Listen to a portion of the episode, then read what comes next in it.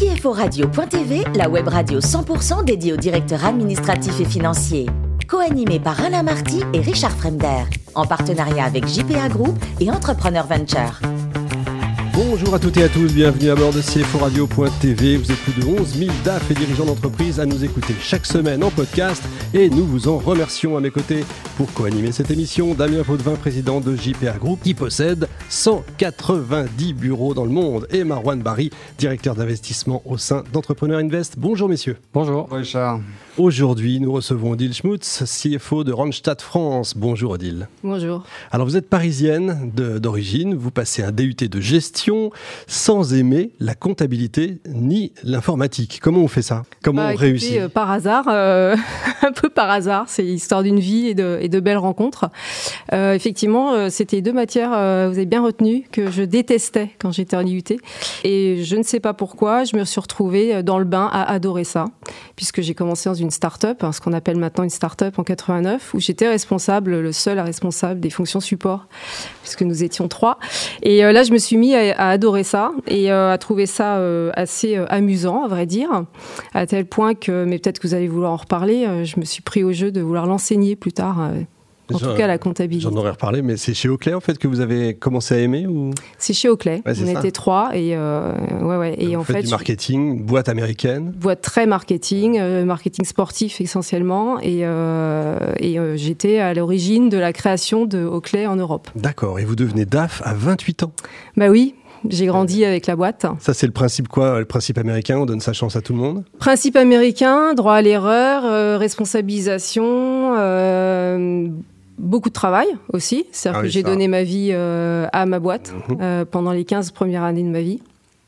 Mais beaucoup de reconnaissance, management. J'ai tout, tout appris sur le management, je pense, avec cette société californienne, je précise. Exact. Oui, c'est important. Oakley en plus. C'est pas new-yorkais. Ouais, évidemment. C'est très différent. Alors vous continuez de gravir les échelons, vous devenez DG Europe euh, également, mais vous avez un deuxième enfant, bon, on va tout dire, hein. vous laissez cette entreprise pour rejoindre Manutan, où vous animez une université d'entreprise. C'est quoi une université d'entreprise? Alors j'ai commencé comme CFO quand même de l'Europe du Sud, Ouais. avec un métier sérieux. Et puis euh, au bout de Ça veut quatre tout ans, euh, au bout de quatre ans, mon, mon PDG m'a dit qu'il m'avait recruté. En fait, il avait une idée, il avait le coup d'après, et il cherchait euh, quelqu'un qui avait un mode de management assez particulier. Donc euh, c'est ce qu'il a cru voir en moi, et euh, visiblement au bout de quatre ans, ça s'était confirmé puisqu'il m'a proposé le projet de sa vie, qui était créer cette université. Et ben voilà, 180 degrés vers les sciences humaines, une grosse reconversion passionnante, absolument passionnante, euh, dans laquelle j'étais responsable de créer des, programmes pédagogiques pour les collaborateurs au service de la, de la stratégie. Donc euh, le COMEX euh, pour l'ensemble de l'Europe me donnait là une feuille de route, un mot, et, euh, et, je devais concevoir des programmes. Voilà, et débrouillez-vous. Donc j'ai accompagné les hauts potentiels de, européens. Enfin, Donc l'entreprise forme ses propres salariés, c'est ça? Alors c'est pas, ouais, alors on se défendait d'être un centre de formation. Mhm. C'était un centre de développement humain. D'accord. Voilà. Donc on était beaucoup plus sur les soft skills que sur les hard skills. Et enfin, bah, vous allez rejoindre Randstad. Vous n'aimez pas, je crois qu'on dise à propos de Randstad, c'est une entreprise d'intérim. C'est quoi Randstad en fait euh, Pour moi, c'est beaucoup plus que ça. Ouais. D'abord, c'est le numéro un euh, des services RH. Mhm. On est euh, coude à coude avec Adecco au niveau mondial. Euh, et on accompagne les entreprises sur l'ensemble du cycle, euh, du cycle de vie d'un collaborateur euh, dans une entreprise. Donc effectivement, le gros du chiffre d'affaires, ça va être sur l'intérim, mais on fait énormément de recrutement aussi. Euh, on a une société qui accompagne les entreprises sur les RH. HRCP et puis euh, et puis OSI, la petite dernière dernière acquisition qui est une belle ESN donc sur les métiers de l'ingénierie et, euh, et de l'informatique. Combien de salariés rapidement? Alors avec OSI, on est presque 8000. Euh, alors ça dépend, vous savez, en intérim, combien, comment on compte. Oui, on a vrai. aussi euh, 8000 CDI intérimaires qui sont donc euh, qui ont un contrat en CDI et qu'on place chez les, qu'on délègue chez les clients. Euh, donc en fait, vous pouvez doubler le nombre de, de, fiches de paye de gens euh, qui sont là en CDI avec nous. Damien. Odile, c'est quand même un sacré groupe, j'imagine, un sacré challenge. On est en ce moment en un plein Covid, on voit les réorientations européennes, on sent que les Hollandais, on sait que ce sont des, très, des actionnaires très difficiles, certains distinguent. Comment ça se passe avec un groupe familial hollandais en tant que CFO France? Ça se passe bien. Euh, ça se passe bien dans le sens où ils nous accompagnent. on est une des plus grosses filiales. la France représente un énorme marché. on est quand même très proche, hein. entre la Hollande et la France, il n'y a pas énormément de kilomètres. Donc on a des relations bah, quotidiennes. alors oui, c'est un actionnaire qui est exigeant, mais c'est un actionnaire que j'ai découvert euh, plutôt juste et euh, très orienté sur l'humain. Enfin, on est quand même une société RH qui vit de l'intérieur ce qu'elle prône à l'extérieur. Pour rien vous cacher, moi, quand j'ai quitté Manutan et que j'étais approchée par Randstad, euh, je m'étais dit c'est la dernière boîte dans laquelle j'ai envie d'aller. L'intérim ne me tentait absolument pas. On a une image de l'intérim vue de l'extérieur. J'en ai été cliente pendant des années, qui n'était pas forcément encourageante pour euh, celle que j'étais devenue après quatre ans euh, d'accompagnement des collaborateurs. Mais euh, en fait, c'était la, juste, pour, finalement, c'était la juste osmose entre les deux, entre la finance et, et, ce métier de plus orienté sur l'humain. J'aime pas trop dire ressources humaines parce qu'il y a le ressource qui me dérange dedans. Mais mais c'était ouais, c'était une, une, belle rencontre entre deux métiers que j'avais exercés. Familial, hein, vous avez bien dit, l'actionnaire est quand même principalement toujours familial toujours, familial et les Hollandais sont très stricts en termes de reporting, j'imagine très régulier. Donc vous, vous chargez de la remontée de toutes les informations de toutes les antennes françaises et ensuite vous remontez au niveau euh, hollandais, j'imagine. Le digital, vous avez passé le cap, j'imagine, c'est assez rapide, c'est fiable aujourd'hui? Ouais, le digital, euh, surtout sur le front office, on est, euh, on est vraiment fer de lance, surtout en France. En fait, on, est, on a un pôle innovation qui est très très actif et euh, qui, inspire énormément les autres filiales. Donc on est, on est très regardé, on accompagne nos, nos frères et sœurs. Et, euh, et puis, euh, même sur la partie finance, hein, euh, moi, je, suis, je, je, développe énormément le, le, RPA au sein des équipes. La, le RPA, pour moi, c'est la suite logique, donc c'est la robotique. Hein. Mmh. C'est l'assistant robotique pour mes collaborateurs, mais qui ont tous été déjà accompagnés en lean management. C'est-à-dire que Randstad est venu me chercher parce que je suis une grande praticienne du lean management et qu'une fois que vos équipes connaissent parfaitement leurs process, hein, qu'elles les ont simplifiés, qu'elles les ont décrits, qu'elles les ont dessinés, qu'elles sont en capacité de dire, euh, de mettre sur un tableau à la vue de tous quels sont leurs problèmes et quelles sont les solutions qu'elles ont trouvées à leurs problèmes collectivement, eh ben vous avez un, magnifique euh, euh, outil, un magnifique matière à, à, développer de la robotique. C'est-à-dire que les collaborateurs eux-mêmes vont dire non mais ce que je fais là n'a aucune valeur ajoutée pour mon client et en plus c'est répétitif, c'est pénible et ça me stresse parce que j'ai toujours peur de faire une erreur. Je vais plutôt demander à un robot de le faire à ma place. Donc on a un développement très très fort du RPA, donc ça c'est pour le back office, c'est les fonctions que dont j'ai la responsabilité. Mais sur le, pour revenir sur le digital, oui, on est très très actif vis-à-vis -vis de nos clients et vis-à-vis -vis de nos intérimaires. D'accord. Oui, parce qu'aujourd'hui, il y a une énorme montée de puissance de, de start-up sur le secteur. Mm. J'imagine que vous devez regarder ça de haut, vu votre taille. Mais comment ça se passe? Vous travaillez beaucoup euh, sur l'innovation Il y a beaucoup de crédit innovation ou crédit recherche chez vous? Euh, Non, on ne cherche pas les, les, les subsides de l'État là-dessus. Euh, pas du tout. Mais on crée en interne. On est très euh, euh, user-oriented et, et, on innove énormément en travaillant directement avec nos utilisateurs, que sont les intérimaires et les clients. Donc on a développé des apps, on les fusionne, on les modifie, on les pour rendre le plus possible nos clients, clients et intérimaires autonomes. D'accord. J'imagine que vous avez développé un peu des ratios sur l'humain, entre guillemets, le ratio satisfaction, le ratio, euh, je ne sais pas, utilisation des produits, placement des, des personnes. Comment ça se passe? Placement, vous entendez euh, recrutement Oui, exactement. Ouais. On a, euh, oui, alors on a des études tout le temps qui tournent. On, on, consulte en fait très régulièrement, enfin en permanence, nos, consultes, nos, nos clients intérimaires et nos clients nos clients tout court au travers d'études. Et euh, ça, c'est une matière qui, qui, nous sert à faire évoluer nos produits pour répondre au mieux aux besoins de, de nos clients. Et en temps de Covid, qu'est-ce qui remonte en ce moment? Je pense que ça intéresse tout le monde. Ah ben, en tant que Covid, euh, ce qui remonte, euh, bah, c'est la protection de l'humain. C'est ce qui, c'est ce qui compte le plus pour nous, évidemment. C'est, ça va être énormément d'animations faites par notre service de com, qui sont euh, des informations qu'on pousse euh, auprès de tout le monde sur nos sites internet. Euh, on est très proactif là-dessus parce qu'on sent une responsabilité évidemment sociétale très très forte. Évidemment, vu le nombre de personnes que, qui vous entourent et que vous déployez. on touche 80 000 personnes tous les mois. c'est la moyenne des fiches de paye qui sortent de mes services tous les mois. Ouais. Le télétravail, 80 et 100 000. Le télétravail, c'est l'avenir pour vous?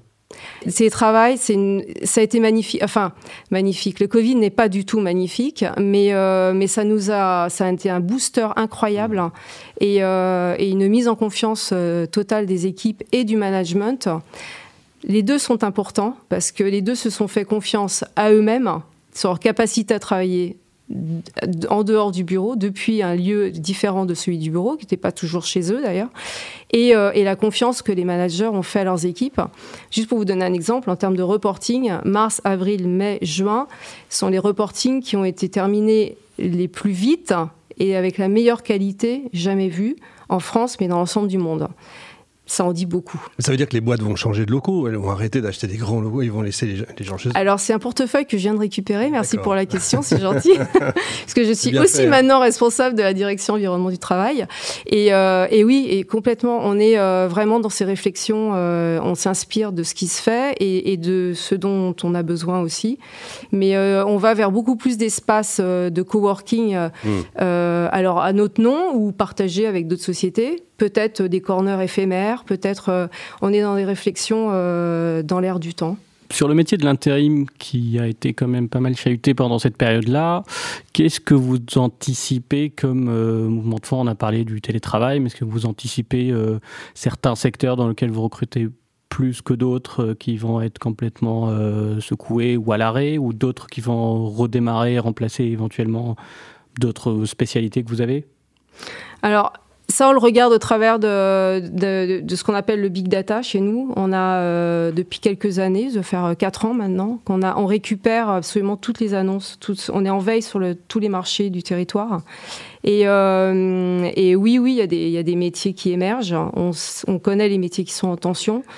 Euh, alors là, je regardais ce matin, justement, on posait la question, mais euh, euh, bah, conducteur de travaux, conducteur de poids lourds, sont, sont des métiers qui sont en forte tension, les métiers de l'ingénierie, évidemment. D'accord. On a parlé tout à l'heure de... Il y en a plein d'autres. Hum. On a parlé de votre lien assez étroit avec les startups. On voit ça assez souvent Randstad est assez présent. Est-ce que vous faites plutôt des collaborations en open innovation avec les startups ou vous allez jusqu'à l'acquisition?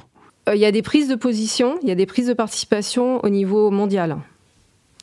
Il y a, ça comprend euh, concrètement, on rentre euh, au capital au travers d'un fonds d'investissement, d'un fonds d'innovation de Randstad, euh, ce qu'on appelle RIF. Euh, en France, on a, on a beaucoup appris des startups en collaborant avec elles. Euh, sans prendre forcément des, des, parts, ou alors c'était pris par euh, le global, mais euh, pour les accompagner, et puis pour apprendre aussi de, la façon dont, dont elles travaillent, pour qu'on puisse se disrupter nous-mêmes. C'est quand même l'objectif. Hein.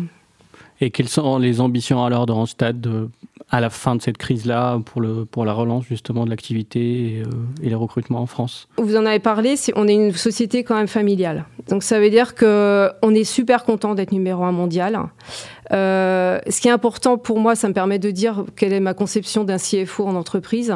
C'est-à-dire que, je vous ai parlé du lean management, c'est pas par hasard, c'est que j'ai une conviction qui est très forte, c'est que le résultat d'une entreprise, c'est le résultat d'un ensemble de collaborateurs qui savent pourquoi ils sont là, qui ont du sens dans leur, dans leur mission et qui du coup l'accomplissent bien. Donc euh, là, concrètement, euh, numéro un mondial, bah, c'est difficile de le rester. Ça va pas être une obsession pour nous. Euh, ça l'a jamais été. On s'est retrouvé numéro un mondiaux parce que on a fait du bon boulot. Donc, euh, quoi vous dire sur la fin de l'année? Moi, ce que je veux, c'est que on finisse sainement, euh, financièrement, en termes de cash, en termes de résultats. Mais, euh, mais je suis pas obsédée par les et la maison mère n'est pas obsédée par les on est obsédé par la santé de nos collaborateurs et de nos intérimaires, et on est obsédé par le fait de les mettre à l'emploi et d'être des forts contributeurs à, à la relance de l'économie. Vous me posiez la question tout à l'heure, comment va le moral? Le moral, il est super bon chez nous. Le moral parce qu'on y croit et que si on n'y croit pas, bah c'est comme un champion qui monte sur le ring. S'il croit qu'il va perdre, c'est pas la peine qu'il monte. C'est ce que dit. Euh, j'entendais encore Teddy Riner dire ça ce matin. Bah, bah on est pareil, on a le même état d'esprit. Non, mais il ne faut pas partir. Euh, Ça confirme la vision long terme d'une entreprise qui reste familiale alors Peut-être, ouais, on construit, oui, on construit à long terme et, euh, et on consolide toujours nos bases. Hein. On... Ok, on, Odile, on dit que le métier de CFO va disparaître au profit des robots. Qu'est-ce que vous en pensez? Non, c'est faux. C'est faux? C'est faux. Le robot, il est au service de, surtout pas du CFO. enfin, si, il peut être au service du CFO. Moi, j'en utilise, j'en ai fait développer. en fait, c'est pour moi. Alors, je dis souvent mes équipes pour dédramatiser un peu. Il y en a qui n'ont pas connu ça, mais moi, j'ai connu euh, l'époque du Minitel, euh, les suites euh, des Excel, tout ça, la révolution du traitement de texte. Euh, J'associe ça un peu à la suite Office. Vous n'avez pas connu, mais euh, tout le monde n'a pas travaillé avec Excel, Word et euh, PowerPoint et, euh, et, Access à l'époque. pour moi, c'est le, on appelle ça l'assistant, l'assistant personnel. Vraiment, le robot, c'est l'assistant personnel. Dans l'équipe, j'ai fait quelque chose d'assez, un pari assez dingue, c'est de dire, j'ai pris 12 personnes dans 12 équipes, dans 12 de mes directions, parce que du coup, je suis directeur de directeur, et, euh, et j'aurais dit, on va développer nous-mêmes. C'est-à-dire que j'ai 12 développeurs et analystes qui sont issus du métier de la comptabilité. J'ai des chargés de paye, des chargés de recouvrement, des gens qui avaient envie de voir autre chose et qu'on a accompagnés, qui se sont formés et qui aujourd'hui codent. Codent pour leurs propres besoins et ceux de leurs collègues. C'est malin. Alors vous m'avez dit que vous étiez une militante écologiste de la première heure, ça veut dire quoi? Ça veut dire quoi? Ça veut dire que j'étais militante Greenpeace, je suis montée sur des barrières euh, ah oui, dans les années euh, oui oui 90 euh, bien sûr ouais. Pas 80, 80. Merci Odile, vous êtes formidable, surtout ne changez rien. Merci également à vous Damien et Marwan. Fin de ce numéro de CFO Radio.tv. Retrouvez toute notre actualité sur nos comptes Twitter, LinkedIn et Facebook. N'hésitez pas à discuter avec nous. On se donne rendez-vous mercredi prochain à 14h précise pour accueillir un nouvel invité l'invité de la semaine de CFO Radio.tv, une production